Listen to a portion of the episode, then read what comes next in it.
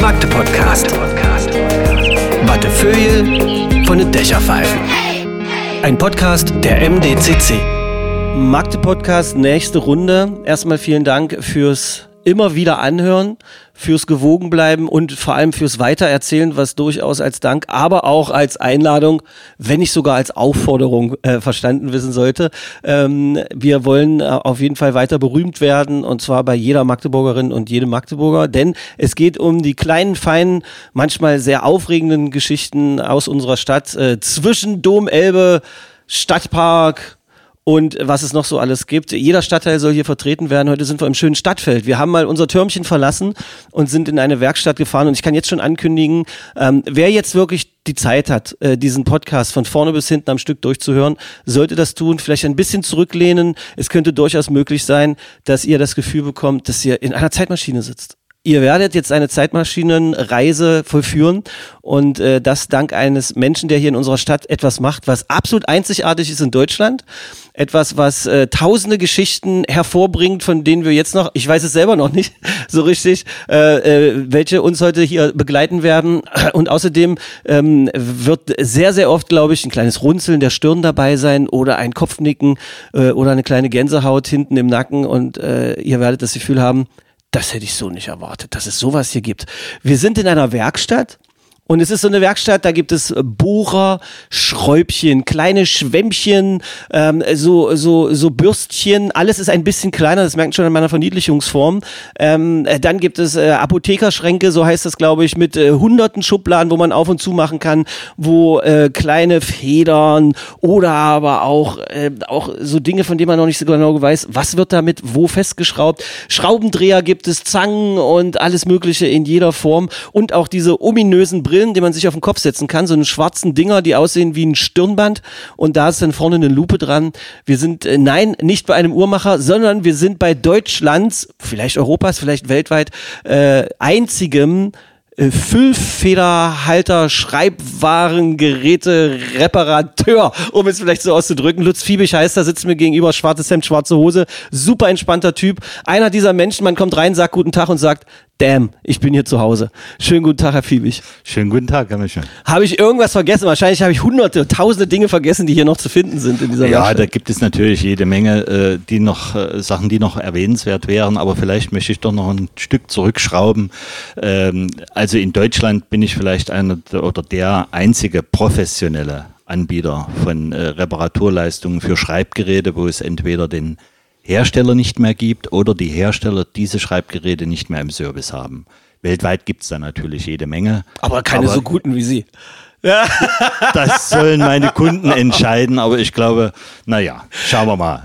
Jetzt zucken vielleicht welche schon zusammen und sagen, wollen die jetzt irgendwie eine gute Stunde über Füllfederhalter sprechen? Und da sage ich ganz laut, ja, weil dieser Mann hat es wirklich, also der hat es wirklich verdient. Wir sind hier so reingekommen, sie haben so eine Art kleinen Showroom, da sind halt so ein paar Vitrinen zu sehen und da sieht man dann halt Füllfederhalter und Kugelschreiber und was es noch so alles gibt, so kleine, kleine Dinger in allen Formen, Farben, aus Holz mit Gold, in bunt und aus allen Jahrzehnten. Ähm, was ist das älteste Stück, was Sie hier haben?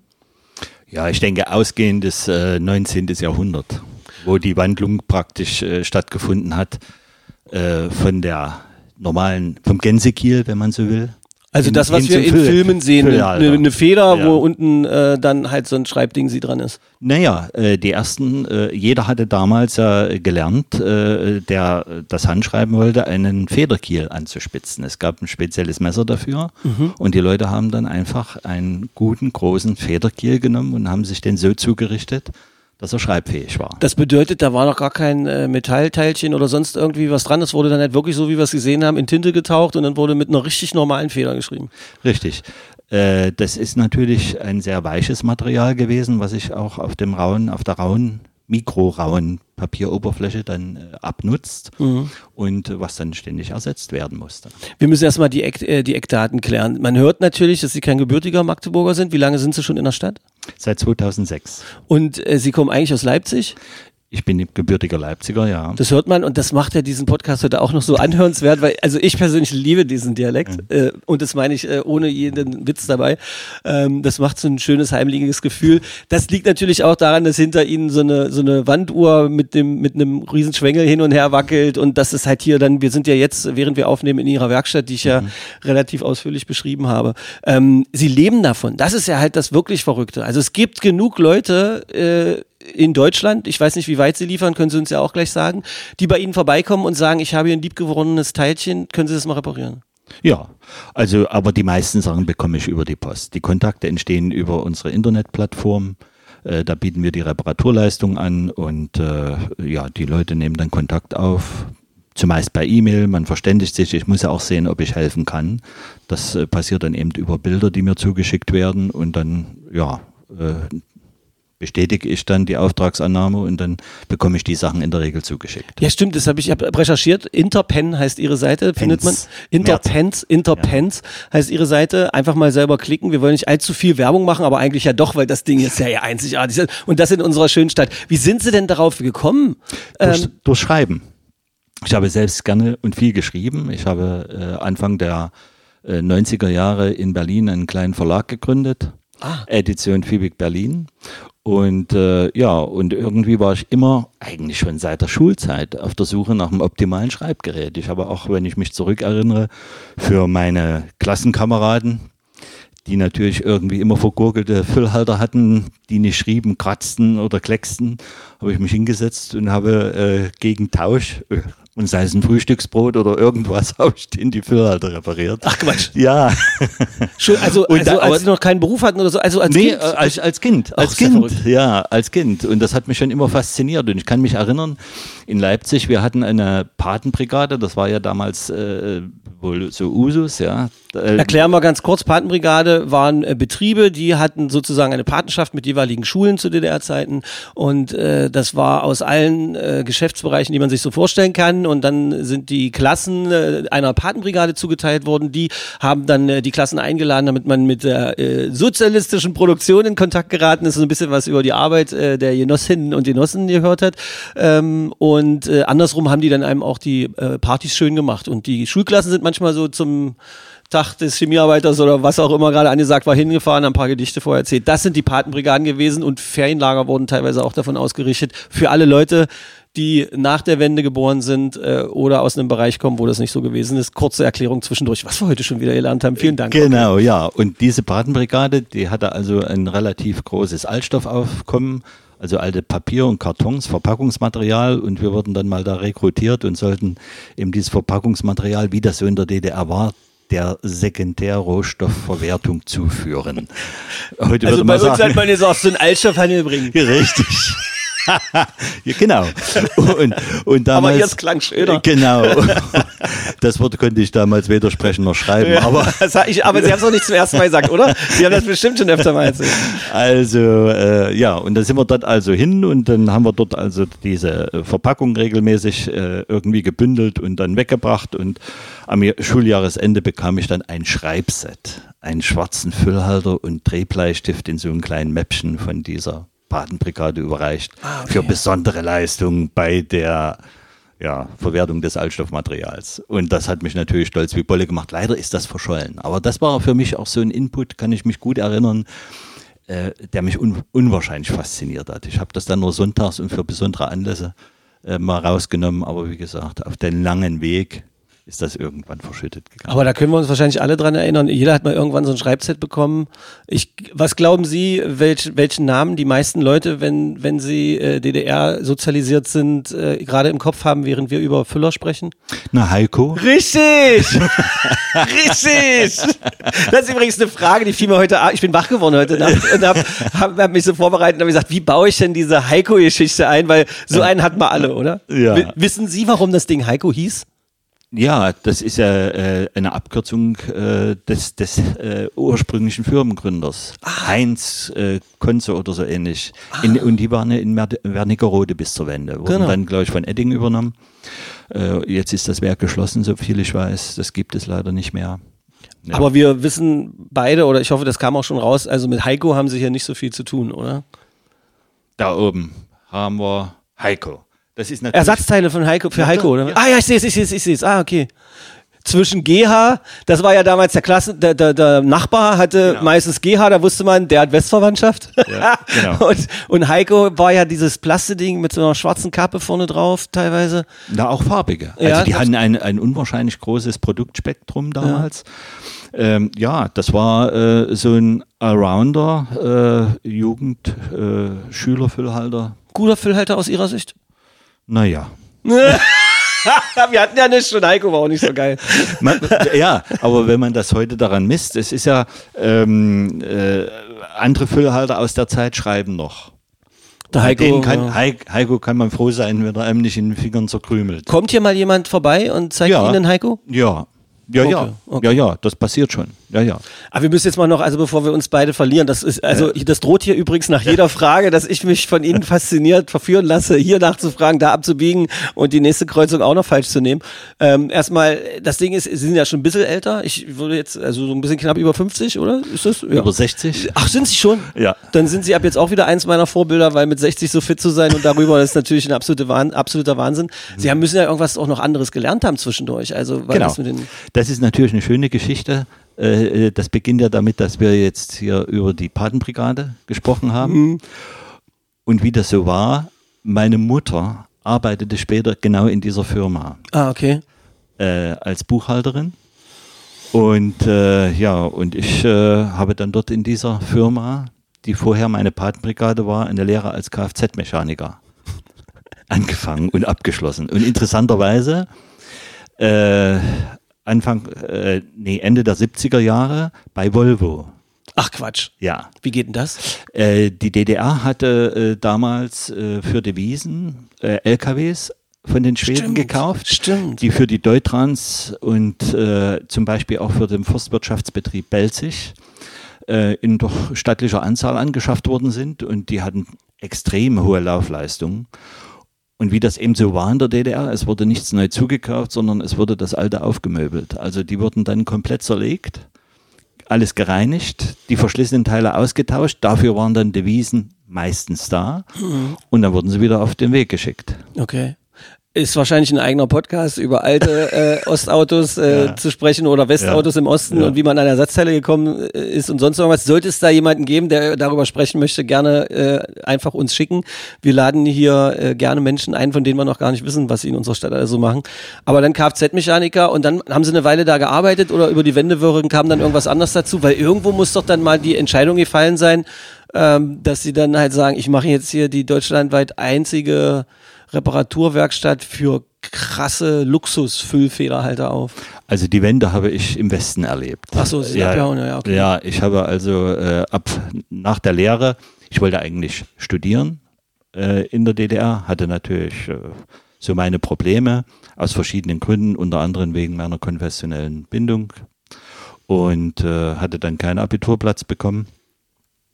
Dann habe ich äh, beschlossen, dass ich äh, mich, bevor ich dort eine Uniform überstreifen muss, für ein Land, das mich nicht liebt, habe ich gesagt, gehe ich in den Westen. Krass. Hat das halbwegs, haben Sie das halbwegs unbeschadet äh, geschafft? Äh, nein, das habe ich nicht unbeschadet Ui. geschafft. Äh, ich habe zwei Jahre in äh, Cottbus Ach als Strafgefangener gesessen. Oh, um Himmels Willen. Auch das ist ein eigener Podcast und äh, führt uns ein bisschen von diesem fröhlichen, lustigen Zeitreise-Ding irgendwie weg. Äh, welches Jahr war das Jahr, wo Sie die Werkstatt hier aufgemacht haben? Die Werk, also die Werkstatt gibt's jetzt in der Form, wie Sie hier finden, 2004. Okay. Die habe ich zuerst, äh, ich wohne damals in äh, Bayern, bei Rosenheim, habe ich dann erst im eigenen Haus da äh, begonnen. Und ja, und dann habe ich das mit nach Magdeburg umgezogen und dann 2000, seit 2013 bin ich hier in Stadtfeld. Ist es eine lustige Geschichte zu erzählen, warum Magdeburg? Ja, das ist keine lustige Geschichte. Äh, die Mutter meiner Kinder ist Magdeburgerin. Und irgendwann, Liebe, das ist doch eine schöne Geschichte. Ja, Naja, Nö, sehen ja. Sie. Kinder, Liebe, Magdeburg. Das passt doch irgendwie gut zusammen. Ja, kann ich übrigens schon ankündigen, dass wir am 1. Juni eine Kindertagsfolge machen werden mit äh, der Frau, die das Magdeburger Lied erfunden hat. Kann ich hier an dieser Stelle schon mal als kleine Schön. Geheiminformation für alle einbauen. So, ähm, und jetzt sind wir also quasi hier in dieser Werkstatt. Ähm, hat das sofort irgendwie geknallt oder mussten Sie kämpfen? So Nee. vom, vom Geschäftserfolg her. Das, äh, also da habe ich den richtigen Riecher gehabt. Es hat äh, richtig gleich geknallt, aber es war eben äh, 2004, wenn wir zurückdenken, eine ganz andere Situation. Internetplattform äh, eBay hatte sich beispielsweise 1999 auch in Deutschland und Mitteleuropa etabliert. Es äh, wurde erstmal transparent, was es alles gibt. Es war äh, ein großer Marktüberblick möglich. Und äh, ja, und da habe ich angefangen zu sondieren, was ist interessant und wo liegen deine Möglichkeiten. Und ich hatte dann Kontakt eben äh, äh, auf der Ersatzteilsuche. Es war ja erstmal vorangegangen, ja war ja, wie ich schon geschildert habe, mein eigenes Interesse an Schreibgeräten. Und die wollte ich herrichten und suchte Ersatzteile. Und bin dann auch in Schreibwarenläden gegangen und habe gesagt, ich suche die und die Ersatzteile und habe da ganz viele Informationen und Feedbacks bekommen. Bin dann eben auch an Sammlerkreise herangekommen, die es natürlich gab, wie für Briefmarken oder ich wäre mal Matchbox-Modelle oder sonst irgendetwas. Und äh, dort bin ich dann bekannt geworden. Das waren aber Leute, die leider nicht die Fähigkeit meistenteils hatten, ihre Sachen selbst zu reparieren. Und ich habe dann meine Dienstleistung im Tausch gegen diese Ersatzteile, die mir notwendig waren. Und so ist das einfach Das ist gewachsen. schon wieder ein bisschen DDR-Style, Tausche Heizung gegen Golf. Ja, so Genau so. so. Man hat Oldschool DDR. Das ist damit wirklich geil. So eine Mischung aus Improvisationstalent, glaube ich, Ja. und äh, einem cleveren Blick für eine Chance, die man da nutzen muss. Absolut, also ich, ich bin so dankbar, dass wir hier so sitzen können, weil was auch jetzt nicht rüberkommt, weil man das ja noch nicht übertragen kann, wenn man hier ein- und ausatmet, ist so eine Mischung aus so ein bisschen Werkstattgeruch, aber angenehmer Werkstattgeruch, dann diese ganzen alten Holzschränke, die hier so stehen, auch von den Vitrinen her, so, es ist so wirklich, man hat das Gefühl, der eigene, das eigene Herz wird zum Fluxkompensator und man macht eine Zeitreise. Ähm, die, die ganzen Teile, wie machen wir weiter? Wollen wir einfach darüber sprechen, was ihr wertvollstes Stück hier ist äh, im Moment? Irgendwie? Ach, wertvoll. Äh, Oder ist das blöd, weil sie Angst haben, dass ihr eingebrochen wird? nee, äh, nee, nein. Ich glaube, weil sich das gar nicht, äh, wenn man an wertvoll denkt, denkt man natürlich immer an einen ja, Monetären mal, Wert, monetären Wert. Ne? Aber viele Dinge sind eben auch einfach wertvoll, weil sie auch zeithistorisch bedeutend sind, weil sie eine Entwicklungsstufe sind. Ne? Zum Beispiel, äh, ich erzähle jetzt mal davon, wir sprachen ja über diese Anfänge des Handschreibens mit Federkiel und so weiter, was ja auch in Klöstern und so weiter schon äh, gut praktiziert wurde. Das äh, fand dann eben auch in der breiten Masse, in der Schule auch ähm, Verwendung. Und man machte sich Gedanken, wie man sich dieses Eintauchen der Feder in die Tinte ersparen kann. kann. Mhm. Weil dadurch wurde natürlich das Schriftbild ungleichmäßig. Nach dem Eintauchen satter Tintenauftrag, der dann mit Hinten jedem Buchstaben ja. ausdünnte.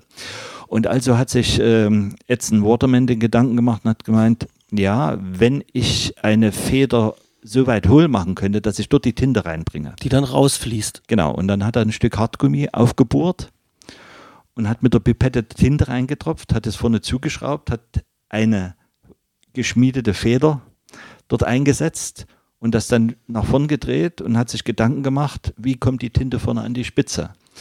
Und äh, ja, und hat damit das erste Schreibsystem. Und das war Ende des 19. Jahrhunderts. Das wäre jetzt meine Frage gewesen, von Genau. welcher Zeit sprechen wir da? Vor 1890 so, Zeit des Historismus ausgehendes 19. Jahrhundert. Ja. Und äh, das war natürlich äh, äh, schon ein großer Fortschritt. Daher rührt auch das Wort Füllfeder, was ja in Österreich und Süddeutschland sehr viel gebräuchlich ist. Füllfederhalter ist ja eher hier unsere gebräuchliche Bezeichnung. Ich, ich hätte jetzt noch einen Füller einzubieten. Ja, das, ist, das ist natürlich die äh, ähm, äh, Kurzform der Schüler. ich weiß. weiß. Hast du mal einen Füller? Heißt man viel. In Magdeburg. Ja, genau. Nirgends so schön ausgesprochen wie in Magdeburg. Füller. Füller. mit, mit zwei Ü und hinten ein OR. Genau. Füller. Genau. Ja, toll. Und und, weiter? und so ging es dann weiter. Und diese Dinger, die äh, klecksten dann natürlich äh, äh, sehr erheblich. Äh, man hat dann gesagt, und sie waren eben äh, nicht portabel. Also das kam ja dann dazu. Man wollte ja diese Schreibgeräte auch mit sich führen, auf Reisen und so weiter. Und ähm, da hat man dann einen sogenannten Sicherheitshalter entwickelt. Das heißt, das ist im Prinzip äh, eine Tintenflasche. Die Feder wird rausgeschraubt und äh, verdichtet dann sozusagen mit ihrem Haltering von innen her den Korpus, indem man zuvor mit einer Pipette die Tinte geträufelt hat. Das ist natürlich ein relativ großes Tintenvolumen. Das ist sehr interessant, weil äh, umso größer der Füllhalter, umso mehr Tinte konnte man mit sich führen. Das waren schon einige hundert Milliliter. Da draußen sind ja auch ein paar richtig dicke Da- Oschis, die man sich Da sind kann. solche und die konnte man dann mit sich führen und äh, die Kappe hat dann über einen konischen Anschliff dieses Mundstückes, aus dem die Feder kommt, hat dann äh, den Tintenraum verschlossen, wie der Deckel auf einer Tintenflasche. Und Mhm. so konnte man den Füllhalter mit sich führen und das nannte sich äh, Sicherheitsfüllhalter. Und dann gab es ja dann irgendwann äh, den Übergang von so Patronen, erst eine große Patrone, glaube ich. ja, Das und kam sehr viel später. Die Ja. ersten Patronen tauchen so in den 50er, 60er Jahren auf, kamen aus Frankreich und äh, waren aus Glas. Und die, Uh. die, ja, ja, das waren Glaspatronen, die mit Wieder einem- befüllbar. wieder befüllbar, die mit einem äh, kleinen Korken, also wie so eine kleine Riechampulle oder so irgendwas verschlossen waren. Und die wurden auch so eingesetzt und in dem Füllhalter war dann unten eine kleine äh, filigrane Korkdichtung eingelassen, die dann sozusagen die Tintenpatrone äh, abgedichtet hat. Denn Das heißt, äh, wenn ich nämlich hier bei Ihnen, ich versuche mal das Mikrofon hier ranzuhalten, wenn ich nämlich sowas hier, ich weiß nicht, ob man das jetzt gut gehört hat, äh, weil hier, geht- hier sind nämlich lauter so eine kleinen Dinge, die Sie so sagen, die genau. sind hier, die liegen hier auf so einem Holzbrett ausgebreitet. Ich glaube, hier ist sogar so ein kleiner Gummi oder Korken Ja, und sonst ja. irgendwie was. Das heißt, aber sowas sind Sie alles in der Lage auch zu reparieren. Das machen ja, Sie genau. alles. Diese kleinen Teile stellen wir auch selbst her. Genau. Fertig. Abgefahren. Ja. Ich kann meinen Blick gar nicht wenden irgendwie da, äh, davon. Ähm, liegt auch alles äh, so hier. Ist dann so wie bei einem, bei einem Schneider oder bei einer Schneiderin auch. Wenn sie dann so ein Stück hier haben, dann gucken sie hier in diesen Kisten, wo andere eine Knopfkiste haben, haben sie hier so Genau. lauter kleine Korken. Das ist total Genau. niedlich irgendwie. Sie süß. können mich zu jedem Teil fragen, wo es hingehört. Naja, äh, okay, der Podcast dauert heute mal dreieinhalb Stunden. Ne? Das ist ja eine absolute Sensation. Okay, dann fange ich nochmal anders an. Was ist denn das älteste Stück, was Sie hier haben? Ach, das älteste Stück liegt draußen in der Vitrine. Das sind eben solche Dip-Pens, äh, die so eben aus der Zeit Mitte des äh, 19. Jahrhunderts. Da habe ich auch eine sehr schöne, ähm, so, so eine, ein, ein Reisebüro, könnte man sagen. Im wahrsten Sinne des Wortes. Eine englische äh, Lederkiste mit Fächern für ähm, Tinte, für Löschsand, für äh, äh, so eine Art Bimssteine, an dem man eben diese alten Federn, die es ja damals Anspitzt, gab, an, anschleifen konnte, für Briefpapier und so weiter, aus Leder mit Prägung und ganz, ganz vielen Teilen. Das ist so um 1850 ungefähr. Und äh, ist wahrscheinlich unbezahlbar vom, äh, vom, ja, vom das- Wert, also vom ideellen Wert wahrscheinlich. Ja, das ist natürlich schon etwas äh, hochpreisiger, aber durchaus erschwinglich. Sie haben gesagt, Sie haben so viele Stifte hier und können tausende Geschichten erzählen. Was, äh, was ist, gibt es irgendwelche Stifte von sehr berühmten Leuten, die Sie hier haben? Ja, ich hatte mal, also ich im Moment nicht, aber ich hatte, ich repariere ja oder biete die Leistung ja weltweit an. Und äh, Ich habe doch gesagt, Sie sind der Weltbeste. Jetzt haben Sie es selber gesagt. Nein, nein, nein, gut. das hab- ich, ich weiß, ich- dass Sie es nicht gesagt haben. Ich will es Ihnen in den Mund legen. Nein. Wir müssen Magdeburg größer feiern. Ja, das ist richtig. Aber äh, vielleicht spannen wir mal den Bogen mit der, mit der Geschichte, dass also ein Sammler aus dem ähm, westdeutschen Raum, der hat ähm, aus dem Rheinland, der hatte auf einer Auktion in den USA den Füllhalter erworben, den Arthur Miller Norma Jane Baker zur Hochzeit geschenkt Nee. hat. Und äh, ja, und der war Also dann Norma ganz Jean Baker, für alle, die es nicht genau wissen, Marilyn Monroe, diese blonde äh, Frau, ich glaube, erste Coverfrau auf dem, auf dem, auf dem, auf dem, wie hieß dieses Magazin? Playboy, glaube ich, und so. Äh, okay, und Arthur Müller, äh, ich glaube, Nobelpreisträger, Für Literatur. Nobelpreisträger und so weiter. Genau. Und äh, ja, er hatte den erworben und er schrieb natürlich nicht und äh, dann hat er ihn hierher gebracht äh, und hat gesagt, Sie hatten das Ding hier? ja natürlich und habe der, hat er gesagt, äh, der soll wieder funktionieren. Können Sie das machen? Da hat man natürlich ungemein Respekt dafür davor. Und ja, und dann habe ich den repariert und er hat ihn dann wieder abgeholt. Und dann habe ich nicht wieder von ihm gehört, also muss er heute noch funktionieren. Also, Sie hatten einen Füller hier, einen Füller, ja, den Marilyn Monroe in der Hand hatte, mal Ja. wahrscheinlich. ja. Absurd. Mhm. Was war das für ein Stück? Also was? Äh, Das war jetzt äh, interessanterweise kein besonderer Markenfüllhalter, aber es war äh, einer mit Silberoverlay. Aber also äh, komplett mit, mit einem Silberoverlay überzogen. komplett Silber, wahrscheinlich auch ein bisschen Mhm. schwerer dann. Ja, natürlich Klar. dadurch schwerer durch dieses Silber, aber äh, ein schönes Ding. In so einem kleinen äh, violetten Kästchen war da drin, wie man das früher so hatte, so ein kleines Schreibgerät etwie. Da lagen die meistens dann und das war so ein äh, purpurner Samt. Und der Füller hatte dann eben ihre Initialen. Ich könnte komplett austicken. Also wir sitzen hier in Magdeburg in Stadtfeld und wir sitzen in einer Werkstatt, in der der Füller von Marilyn Monroe repariert wurde, weil es nicht so viele Menschen weltweit gibt, die das können. Wann war das? Oh, das ist jetzt schon eine Weile her. Das war so ungefähr 2010. 2010 ungefähr. Ich habe keine Ahnung von Geschäften und so, also ich bin kein Geschäftsmann so richtig. Ich kann halt nur diese komische äh, Hofnarren-Tätigkeit, die ich hier ausführe. Macht man das dann extra teurer? Nein, Weil- natürlich nicht. Natürlich Macht man es extra preiswerter, weil man auch die Geschichte nicht, weiter auch nicht, nein, ganz normaler Preis. Die, die, die Arbeitszeit und das, was zu machen ist, das ist ja bei den meisten Dingen äh, recht ähnlich und dann weiß man, wie man, was man für eine Zeit. Was musste, was musste eigentlich alles gemacht werden? Naja, äh, nach so einer Zeit muss der Füllhalter komplett zerlegt werden, Ja. alles raus. Wie so ein Volvo, so ein alter? Richtig, genau. Alles zerlegt, alles äh, gründlich gereinigt, die einzelnen Teile befunden werden und die verschlissenen Teile, in dem es, äh, war das ein sogenannter Selbstfüller, das ist ein Hebelfüllhalter, der auf dem Pipettenprinzip funktioniert. Da ist drin ein kleiner Gummisack, der was man sonst mit Daumen und Zeigefinger äh, zusammenpresst, dann über eine Platte, die über einen kleinen Hebel angesteuert wird, zusammengepresst wird. und das ist natürlich ein Gummi- oder Kautschuksack, äh, das wird porös über die Jahre, da kann man nicht mehr füllen und der muss ersetzt werden und dann müssen die ganzen alten Klebereste und Tintenreste alles raus beseitigt werden. Äh, Die Hebelmechanik muss revidiert werden und wieder richtig gangbar gemacht, alles schön geputzt und dann ist er wie neu. Also ist das so eine Art Generalüberholung Genau. mit ein bisschen Ersatzteilkram gewesen? Genau. Ich will sie niemals auf einen Festpreis oder sowas festnageln, weil Leute spitzen natürlich Mhm. die Ohren und fragen sich das wahrscheinlich, aber was hätte man da so zu investieren? Ja, so eine, äh, äh, ich sag mal, so eine äh, Überholung im Standard kostet so zwischen 100 und 150 Euro. Okay. Was ja durchaus angemessen ist, erstmal bei dem ideellen Wert. Ich meine, Marilyn Monroe's Füller, ich flipp aus. Und, äh, ähm, und äh, dann der ideelle Wert ist ja dann wahrscheinlich, also die sind ja auch selber äh, relativ äh, teuer von an sich schon so Ja. ein Silberfüller, der hat ja wahrscheinlich wesentlich mehr gekostet als diese Überholung wahrscheinlich. Ja. Ähm, könnte man sich äh, vorstellen. Jetzt mal ohne Quatsch, äh, wann haben Sie erfahren, dass das der ist? Vorher, Nö, nachher? das hat der äh, Kunde mir so gesagt. Ne? Als Sie das Ding dann ausgepackt haben, Er war ja hier der Kunde, wir, also er hat mir vorgelegt und äh, klar, und dann staunt man erstmal. macht das was in dem, also hat sich die Energie verändert im Raum oder so? Na, man freut sich natürlich, klar. Äh, das ist natürlich was Besonderes. Wobei, äh, man, es ist ja immer der, der Blickwinkel, den man darauf hat. Ne? Rein äh, füllhaltertechnisch war es nichts Besonderes. Es war Hey, wirklich jetzt reden Sie mal nicht über den Füller von meiner. So. Nein, nein. Ja, ja, ich verstehe das schon, Nein, ja. nein, aber die Aura, die eben, was Ja, wir besprachen, das macht das, dieses, ja. das, ja, das denkt man, holla, die Waldfee. Jetzt mal Hand aufs Herz, wem haben Sie alle Bescheid gesagt? Haben gesagt, willst du mal den Füller von Marilyn Monroe angucken? Keine. Haben Sie wirklich, das machen Sie, Nein, das, können Sie allein ja, genießen für sich. und, und äh, das ist auch äh, ganz wichtig. Deshalb bin ich ja auch so ein bisschen, da passiert vieles diskret. Die Leute wollen natürlich auch nicht unbedingt, das ist, äh, das sind wie Schatzsucher, ja. Die wollen Mhm. also auch äh, äh, dann irgendwo nicht, dass das breit getreten wird.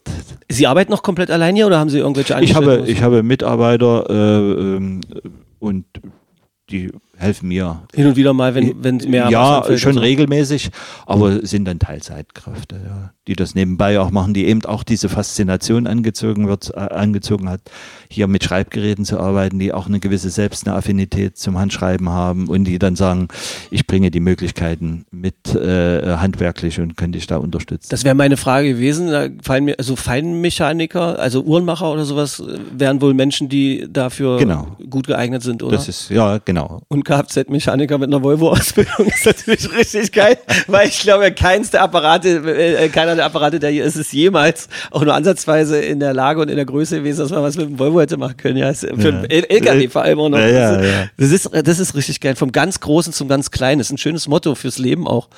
Ähm, gut, wa- gibt's noch andere äh, schöne Geschichten so von, äh, von, von Füllern irgendwie, wo sich vielleicht auch erst hinterher herausgestellt haben, oh, wo sie erkannt haben, dass das was Besonderes ist? Ach, da gibt's äh, sicherlich jede Menge.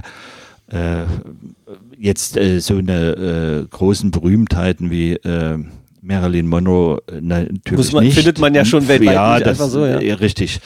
Äh, Das ist natürlich schon etwas ganz Besonderes, aber eben auch im negativen Bereich gibt's ja da auch äh, Geschichten zu erzählen. So bot mir mal ein Sammler aus äh, äh, Norddeutschland einen Füllhalter äh, von Mont Blanc an ein, auch einen sogenannten Sicherheitshalter und auch dort eine Namensgravur.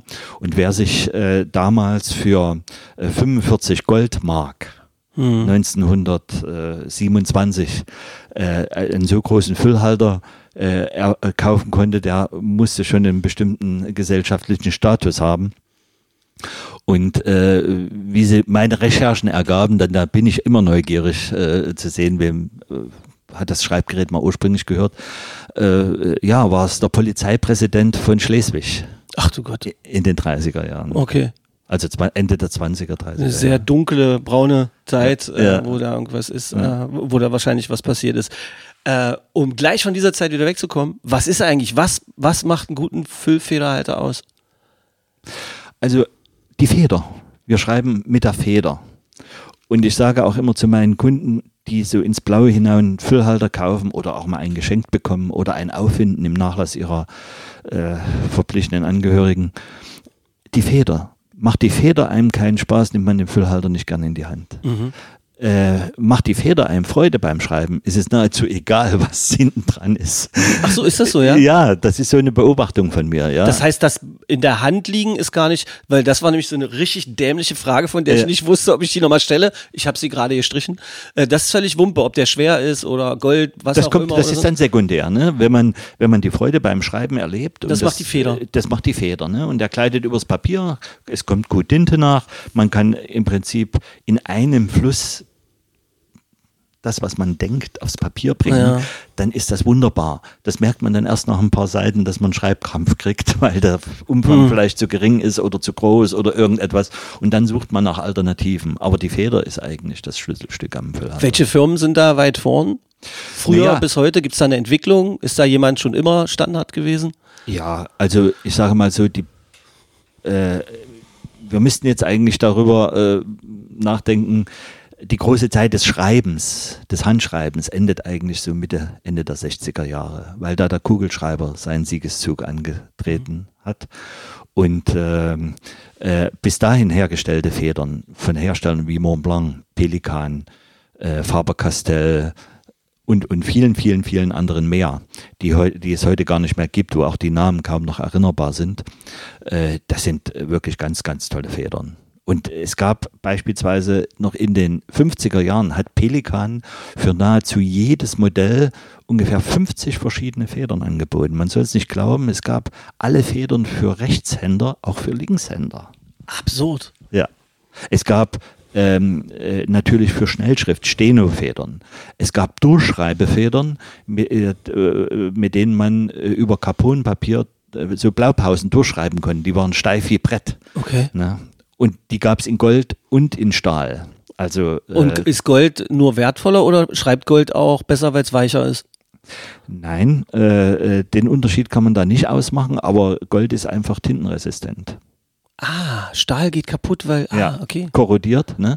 Und hier ist ja auch interessant zu wissen, bis äh, oder ab 1937 gab es ein Goldverbot in Deutschland. Man konnte dann keinen Füllhalter mit Goldfeder einfach im Laden erwerben, sondern man musste dann im Gegenwert Gold abgeben. Äh, äh, dann mit Eintritt des Zweiten Weltkrieges 1939 wurde Gold eben zu kriegswichtigem Material und man hat nach Alternativen gesucht und hat auch Federn aus Palladium gebaut, die auch schreibtechnisch sehr interessant sind, aber die aufgrund ihrer Materialstruktur sehr schnell zu Rissen neigen, Ah, okay. die heute zwar, die man heute zwar noch findet, aber die leider ich sage mal in 90 Prozent der Fälle nicht mehr brauchbar sind, weil das Material gesprungen ist oder gerissen ist. Ich ja. kombiniere jetzt mal zusammen, dass Sie einen Großteil Ihrer Zeit damit zubringen, äh, Federersatzteile, Ersatzteilfedern zu finden, oder? Kann das sein? Ja, also ja, klar. Finden Sie die ausschließlich so aus, aus alten äh, Geräten, also Füllfederhaltern? Oder findet man hier und da auch noch mal eine Kiste mit 100 Federn aus dem Jahre 1950? Alles das. Also ähm, ich habe äh, Angebote gehabt aus Firmennachlässen, die ich dann aufgekauft Ja, okay. habe. Und ich habe äh, ja selbst hier ein unwahrscheinlich großes äh, Repertoire an allen möglichen. Das sind die Kisten und Schubladen, die ich vorhin beschrieben Genau, habe. und die wenn jetzt ein. Kunde eine spezielle sucht, dann weiß ich, ah, da oben habe ich diese Füllhalter und dann gucke ich einfach nach, ob in denen noch eine so eine Feder ist, die dieser Kunde gerade sucht. Dann baue ich die aus, würde die nochmal aufpolieren. So ein bisschen ist es hier auch, ich weiß nicht, ob Sie das kennen, wie in dem ersten Teil von Harry Potter in dem Laden, wo es die Zauberstäbe gibt. So ein bisschen erinnert ist es. Sie, ich, oder kommt hier jemand rein und Sie gucken den an und wissen, du brauchst genau so eine Feder. Kann das sein? Das- Das passiert schon mal, ja, ja, Oder? das, Das passiert Sie- schon mal. Aber da sind meistens auch vorher schon äh, Korrespondenzen gelaufen. Ja. Ähm, das bedeutet, wenn man jetzt zum Beispiel im Nachlass von, von äh, verstorbenen äh, Verwandten oder sowas, äh, so einen alten Füllfederhalter oder sowas sieht, würden Sie wahrscheinlich dafür plädieren, auf keinen Fall wegschmeißen oder sowas? Nichts, nichts wegschmeißen. Noch se- selbst das kleinste Krümel, was für den Laien äh, äh, wahrscheinlich völlig unbedeutend ist, kann der Schlüssel zur Rettung eines wirklich hochwertigen Schreibgerätes sein. Weil äh, es ist original und ein kaputter Füllhalter, selbst wenn er zerbrochen ist oder, oder wie auch immer, er enthält immer etwas, was verwertbar ist. Also und dann auf jeden Fall auf Aufheben. Interpens gehen, auf die Seite Genau, Interpens. interpens.de. Genau. Und äh, dann auf jeden Fall sagen, ich habe hier was. Und Genau. gegebenenfalls kommt man ja sogar miteinander ins Geschäft bei Ihnen und so. Gerne, jederzeit. Okay. Das ist ja völlig verrückt. Was halten Sie eigentlich von Patronenfüllfederhaltern? Naja, Patronenfüllfederhalter ist ja nur eine Möglichkeit, äh, die, äh, einen Füllhalter zu betreiben, aber eine sehr praktische. Wer also ähm, mobil sein möchte, Füllhalter mit sich führen auf Reisen und so weiter, ist mit Patronen, weil er müsste nur einen schächtelchen Patronen dabei haben, diese auch, äh, die ja zumeist standardisiert sind für diese Modelle, äh, die entsprechenden, äh, die kann man in die Jackentasche stecken und dann ist man unterwegs. Ein Tintenfass mitzuführen kann immer zur Katastrophe führen, vor allen Dingen auf Flugreisen. Wie oft ist Ihnen das persönlich schon passiert? Mir nicht, sehen aber, aber äh, ja, also äh, Patronenfüllhalter ist äh, wirklich eine sehr praktische Variante. Aber nicht nachhaltig, oder? Also durch dieses Plastikzeugs und so weiter. Ja, das ist aber. Tja, wir, wir sprechen da auch über etwas, was verlierend klein ist. Aber das wäre natürlich interessant. Ne? Die Patrone hat sich, wie ich ja schon mal erzählt habe, vom äh, Glaskurbus, der zerbrechlich ist, hin äh, zur äh, Kunststoffpatrone entwickelt.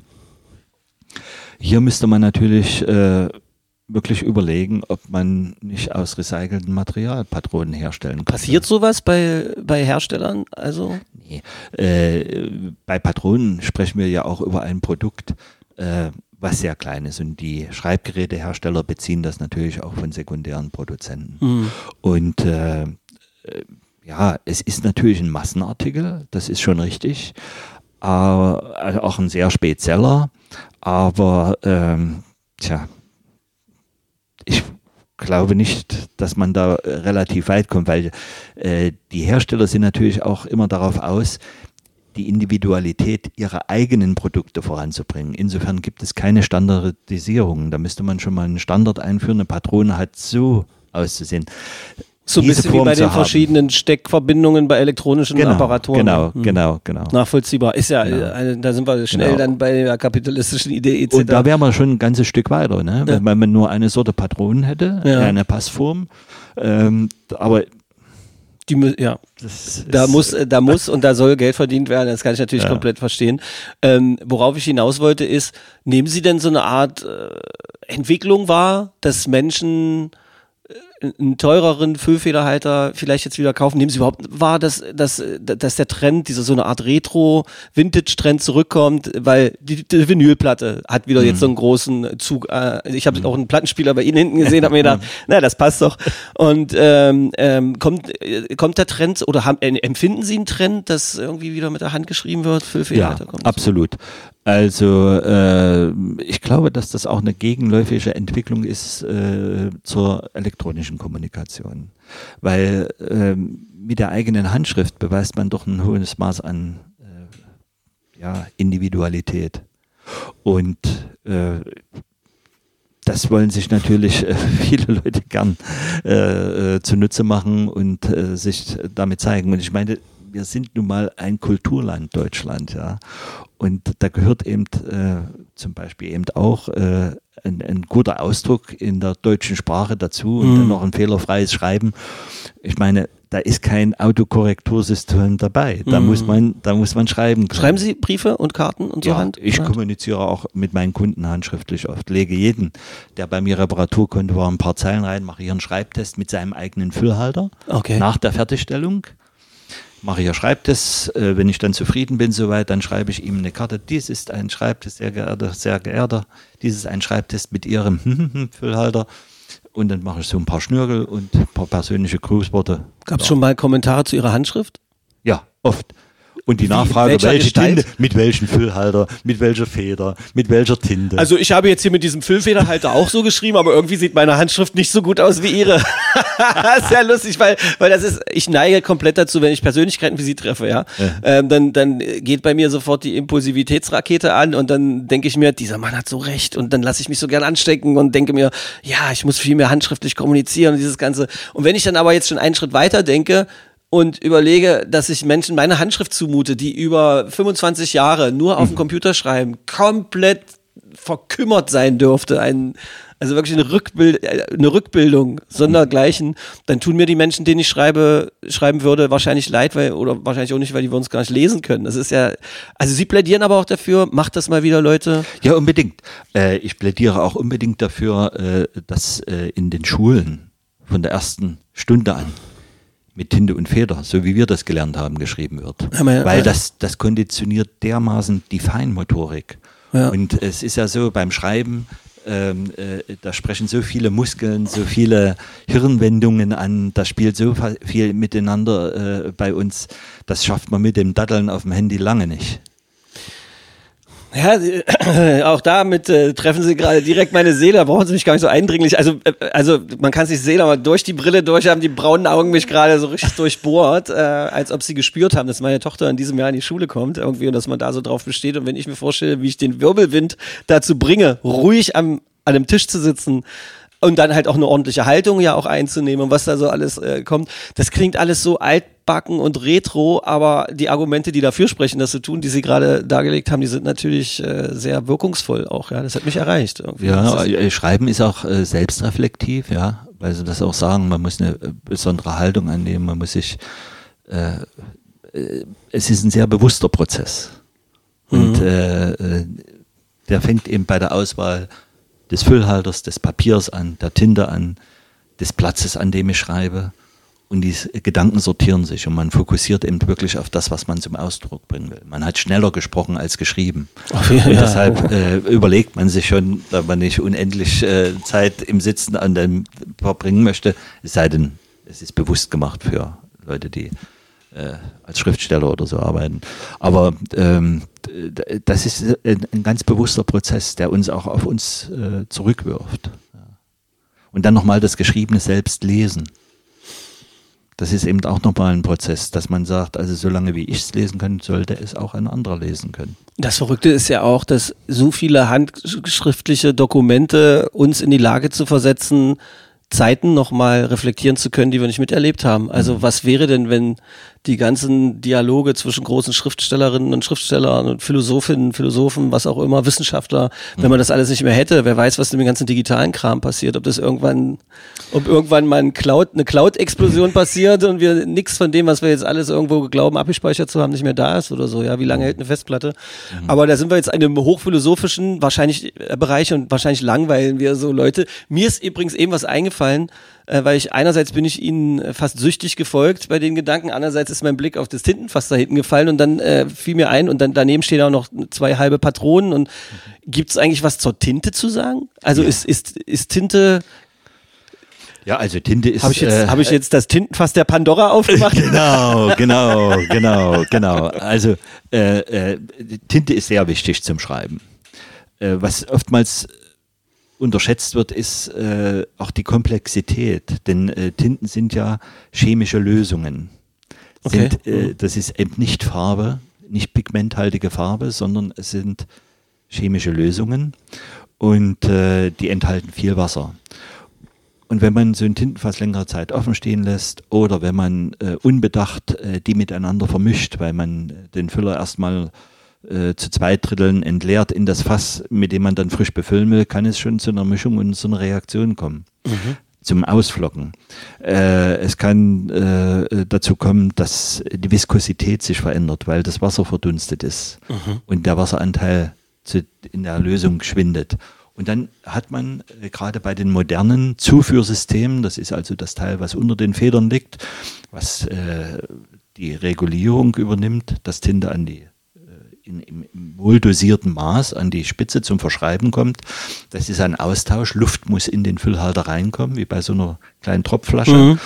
Und damit Tinte vorne an die Spitze kommt. Und wenn äh, die Tinte eben nicht die optimale Viskosität hat oder eben Partikel enthalten hat, weil sie gekippt ist durch irgendwelche Verunreinigungen und so weiter, dann ist dieser wunderbare Ausgleich gestört und das kann einfach dazu führen, dass dann äh, Anschreibprobleme äh, die Ur äh, das Ergebnis sind oder dass man Aussetzer hat beim Schreiben, alles Mögliche.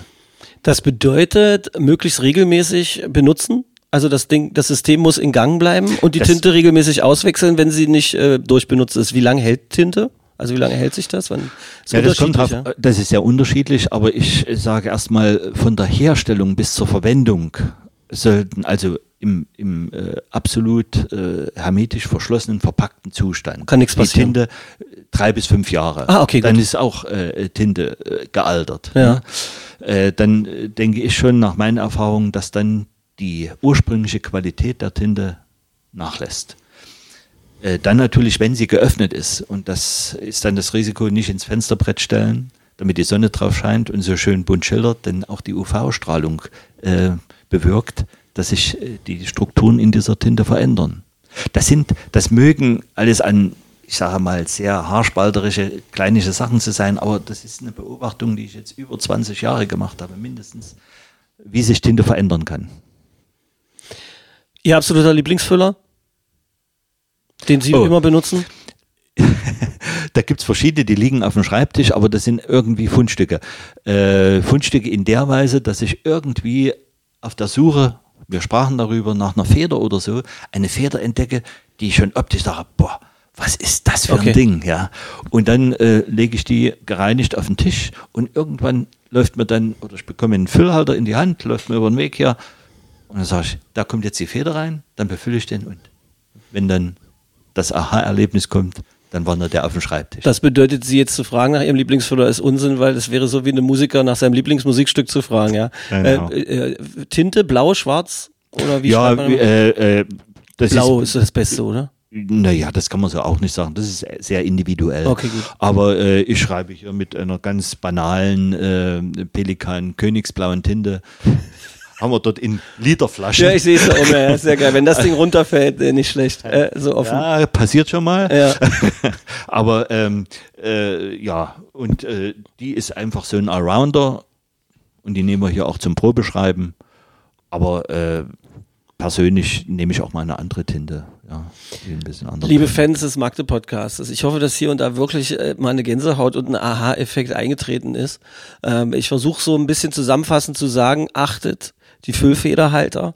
Äh, nix wegschmeißen, egal was ihr wann, wo und auch in welchem Zustand findet. Meldet euch an äh, bei Interpens, wenn ihr nicht wisst, wo ihr damit hin sollt. Die Goldfeder ist das Maß aller Dinge, äh, aber sie muss halt irgendwie, ist so geil, wie sie gleich wieder mit ihrem Kopf wackeln und sagen, naja, so kann man es ja auch nicht sagen, ähm, aber ist schon ganz weit vorne. Achtet darauf, dass man selbst mal wieder versucht, handschriftlich mit irgendeinem Füller zu schreiben und äh, vielleicht können wir uns dazu mal auch äh, gegenseitig Nachrichten schicken, was das mit uns gemacht hat, ob das wirklich so einen Effekt gebracht hat, äh, wie der Herr Fiebig uns gerade erzählt hat. Lasst uns darauf achten, dass die Kinder zumindest handschriftlich von Anfang an, äh, wenn sie dann nämlich eingeschult werden oder das Schreiben lernen, vielleicht mal mit einem Füllfederhalter das äh, Gefühl bekommen für Haltung, für Schreiben, für das Gefühl einer Feder, die über die Blätter äh, über, die, über das Papier gleitet. Ähm, und äh, ganz wichtig äh, wäre wahrscheinlich auch immer mal zu gucken, ähm, dass man hier bei Herrn Fiebig vorbeiguckt, wenn man gar keine Geschenkidee hat. Ich glaube, das könnte, glaube ich, was, das ist doch was, man kann doch bei Ihnen vorbeikommen und sagt, äh, Sie haben hier so einen alten Füllfederhalter, wenn man den restauriert, was kostet das? Das wäre ein Geschenk für einen wertzuschätzenden Menschen. Genau. Also äh, äh, man kann gerne äh, einen schon vorhandenen Füller herbringen und äh, sozusagen wieder herrichten lassen. Aber äh, ich habe auch jede Menge andere Füllhalter und da findet sich immer eine passende Lösung für jedes Problem nahezu. Herr Fiebig, Sie haben meinen äh, Tag für heute auf jeden Fall bis ans Ende äh, des Tages definitiv bereichert und darüber hinaus. Ich, werd, ich weiß, es ist einer dieser Podcasts, die werde ich mir mehrmals anhören, weil es ist auch die Art und Weise, wie Sie erzählen. Äh, vielen, vielen Dank dafür und ich hoffe, dass wir ganz, ganz viele andere Menschen genauso erreicht haben, äh, das Herz ein bisschen geöffnet haben für Tinte und den Füllfederhalter und das bei uns in Magdeburg, die einzige Werkstatt, die sowas hier repariert und solche Geschichten zu erzählen hat in ganz Deutschland. Ähm, wenn ihr eine ähnliche Geschichte, einen ähnlichen Menschen kennt, einfach an uns schreiben. Wir sind schneller bei euch in der Werkstatt, als ihr gucken könnt. Oder ihr kommt in unser Türmchen. Herr Fiebig, vielen Dank. Ich bedanke mich auch. Hallo, hallo, hallo. Also das ist jetzt ja auch eine Weltneuheit, die wir so noch nie gemacht haben im Magde-Podcast. Äh, Wir haben die Mikrofone gerade beiseite gelegt und haben uns äh, bei Herrn Fiebig äh, nochmal bedankt für dieses tolle Gespräch. Da haut der Typ dann noch die Geschichten raus, die er bis jetzt in seiner linken und rechten Hosentasche hat versteckt. Herr Fiebig, Sie statten auch noch fantastische Filme aus mit diesen ganzen, mit diesen ganzen Füllern, die Sie hier haben. Ja, das ist richtig. Also an mich haben sich verschiedene Fernseh- und Filmproduktionen schon gewendet und haben um Rat gefragt. Und äh, äh, ja, und es äh, hat dann dazu geführt, dass ich dann also auch zur Requisite beigetragen habe.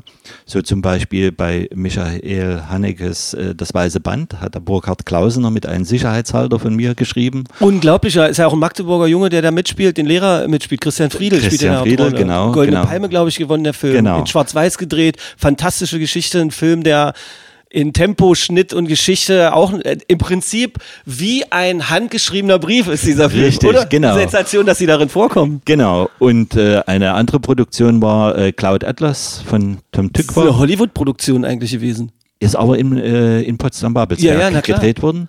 Und da hat Tom Hanks mit meinen Füllhaltern geschrieben. Genial. Ja. Ist ja unglaublich.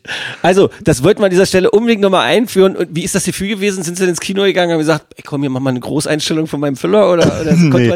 Also ähm, äh, man hat mir dann das mitgeteilt. Man ist ja da im Prinzip nur ein kleines Rädchen in dem riesen Filmgetriebe. Aber und? ich bin einmal bei äh, zu Cloud Atlas nach Potsdam eingeladen worden und habe dann die Füllhalter in ihrer Gebrauchsweise vorgeführt. Und Aber Sie haben es nicht direkt Tom zeigen Nein, der war da nicht da. Äh, Das machen natürlich dann die entsprechenden an die Ich hätte Produktion wenn angebunden. Sie, ich hätte gesagt, wissen Sie, wer ich bin? Ich habe schon Marilyn Monroes Füller repariert. Ja, ja, ja. Nee, aber äh, das war, war dann auch interessant. Ich konnte mich dann dort einfach mal umschauen und habe dann auch verschiedene Sachen erklären können. Auch die Frage zum Beispiel beantworten müssen, äh, haben Sie denn den Füllhalter zweimal?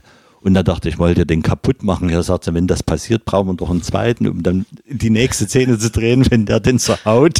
Dann haben Sie ihr den Federhalter genommen sind so schnell wie möglich abgehauen, oder Ja, aber das sind natürlich aus dieser Zeit alles Einzelstücke. Na klar. Ja? Und äh, da sage ich also den gleichen nicht, aber einen ähnlichen.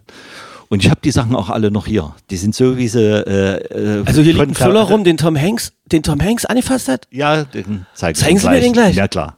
Ja, das ist dann die Stelle, an der wir jetzt endgültig, äh, also äh, das war doch ein wunderbarer Nachtrag, oder? Vielen, vielen Dank, Herr Fiebig. Und das nächste Mal gleich erzählen so eine Geschichte. Das war so lustig, wie das eben rauskam. Und ich hoffe, ihr nehmt uns nicht übel, dass wir nochmal angesetzt haben. Ähm, aber so kann der Magde-Podcast auch mal funktionieren, ein bisschen spontan. Und jetzt fasse ich mal da an, wo Tom Hanks angefasst hat. Ich werde verrückt. Dankeschön. Magde Podcast. Wattefeuille von den Dächerpfeifen. Ein Podcast der MDCC.